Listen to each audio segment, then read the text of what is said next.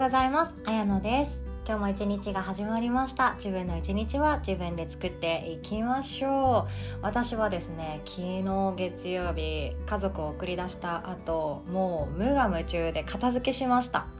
もうなんかねずっとやりたかったんですよね。それができて今はもうすっきりしたんですよね。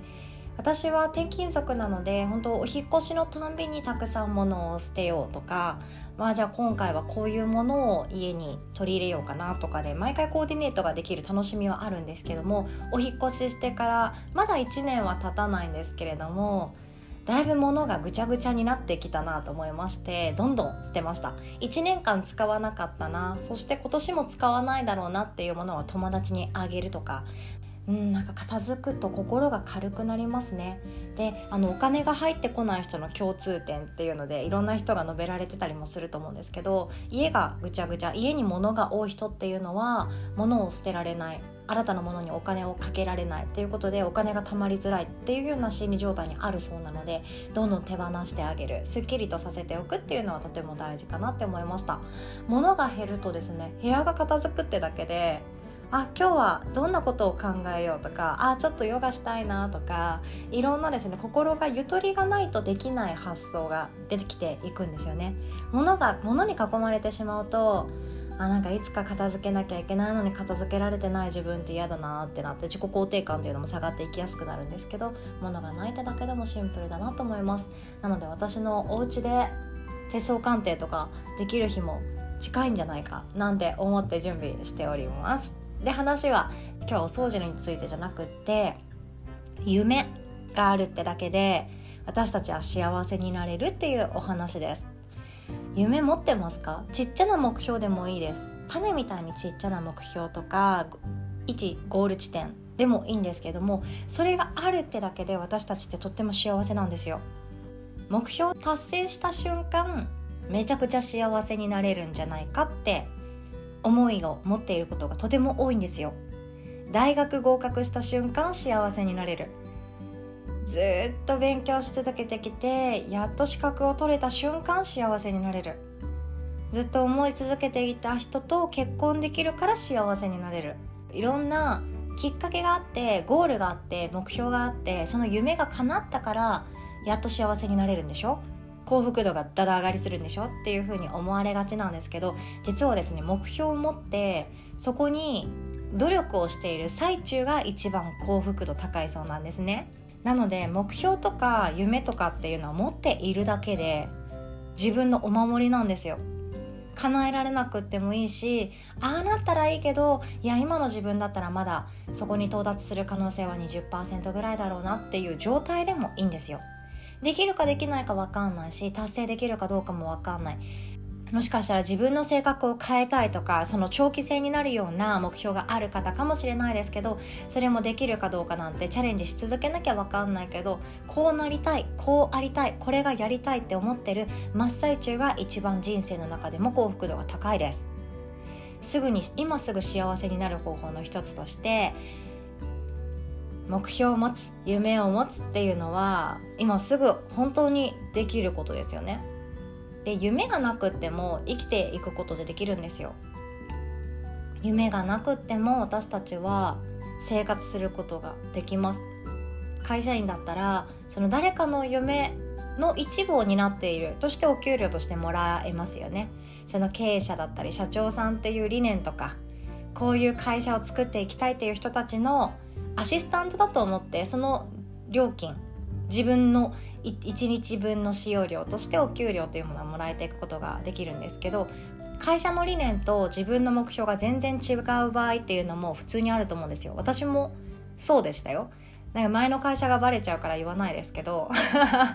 あのその会社が掲げている3か年目標とか今年の四半期目標はとかのために私は人生生きてないなって思っていたから自分の目標は全然別のところにありました。私はお母さんもやりたいし自由に場所を気にせず過ごせるようになりたいなっていうのが自分の中の人生の目標だったので会社の目標とはかけ離れているなっていうふうには思っていました。でも会社の中でもまあいいかな。その中で過ごすのにも全然悪くない。しかも人間関係がめちゃくちゃ恵まれてるから今の会社を手放すっていうのはあんまり考えていないという方でもその会社に対しての夢や目標がなくても全然いいわけで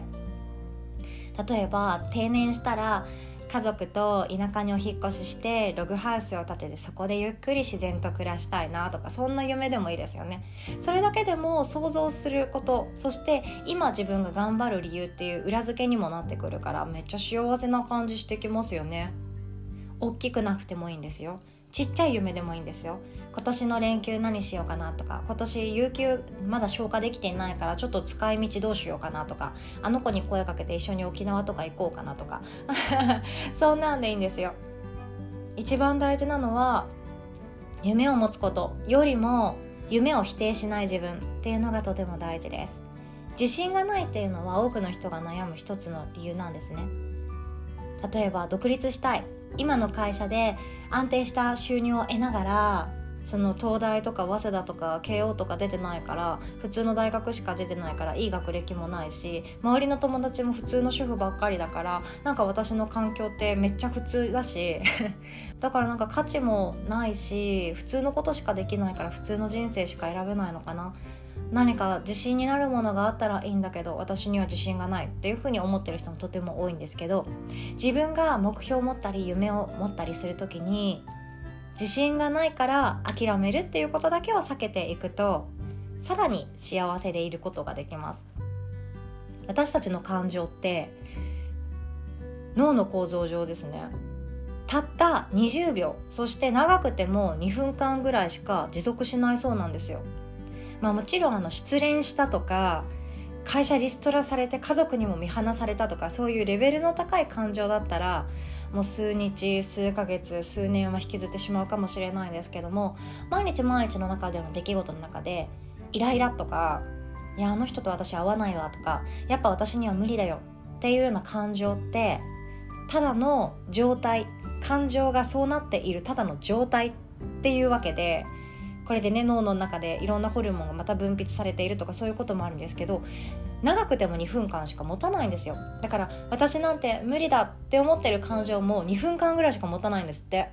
面白いですよね。っていうことはあ今私は自信がないっていうふうに思っちゃったけどこれはただ自分が自信がないって思っているただの感情を自分で感じているだけであって2分後にはまた何かやりたいなとか私にもできるかもって思えるような手段とか裏付けを探し始めるんだろうから今このできないだろうなっていう自信がないっていう状態はただ触れておいてもいいんだろうなきっと後で行動したくなっていくっていう風に冷静に受け止めるっていうのも面白いかなと思います。で自信っていうのは以前もお伝えしたんですけどただの結果論ですね。やりたいこととかそれもそうですよね。結果論ですよね。あこれやりたかったんだ。って後から気づいて私はやりたいことをやってきたんだっていうふうに気づく結果論なんでやりたいことがなくてももちろん大丈夫です。と一緒で自信が自分にあるっていうその状態そのものも今私は自分に自信が持っている。私最高だって思い続けるんじゃなくってあこれができたからなんか自信がついてきたなっていう何かをチャレンジした後に得られる感情だったりするわけなんですよね。ですぐにですね自信を持つ方法っていうのもあってそれは胸を開くっていう動きになるんですよヨガのアーサナでも例えば両手を上に上げて胸を開いてもっと細かく言うと肩甲骨同士を寄せて胸椎って言ったりするんですけど背骨のあの胸のすぐ後ろに通っている背骨のところ胸椎って言います胸椎で寄せながら肩甲骨を寄せて胸椎で胸の前の正面にある胸骨を前に押し出して鎖骨をさらに横に開いていくと胸を開くっていう動きになるんですけどこの状態ってポジティブな考え方しか浮かびづらくなっていくんですね。かやちょっとやってみてください今誰も見られてないなとかまあ誰かに見られてても全然いいんですけど肩甲骨同士ちょっと寄せて胸の後ろの背骨で胸の正面の骨を前に押し出すようにしかも目線は眉毛と眉毛の間から少し天井を見ていくような感じにしていくと私最高みたいな感じになってきません？私ってあ幸せだなとかよし今日もやってやるぞいい空気とかそんな前向きな言葉がどんどん出てくるようになっていきます。体って面白いんですよ。この状態で私なんて死んでしまえばいいのにとか私には価値は何もないとかなかなか言えないですよね。そういうのもあるのでしっかりと日常の中で胸を開く朝のを入れてみるとかそれこそ誰かのねヨガレッスンでしかも胸を開こうとかあとは何だろうな後屈とかバックベンドって言ったりもするんですけどそういう朝波チャレンジとかいう動画とか YouTube いっぱい出たりするのでそれにチャレンジしてみるだけでも前向きな考え方になっていくと思います。今日も最後までお聴きくださりいつも本当にありがとうございます。そして今週の25日の金曜日ですね。25日金曜日の夜は満月になりますよ。今回も、えっと、手帳を使った自分と向き合うワークショップとあとは私の好きなコラムをシェアということで今回はですね主婦の方とかあとは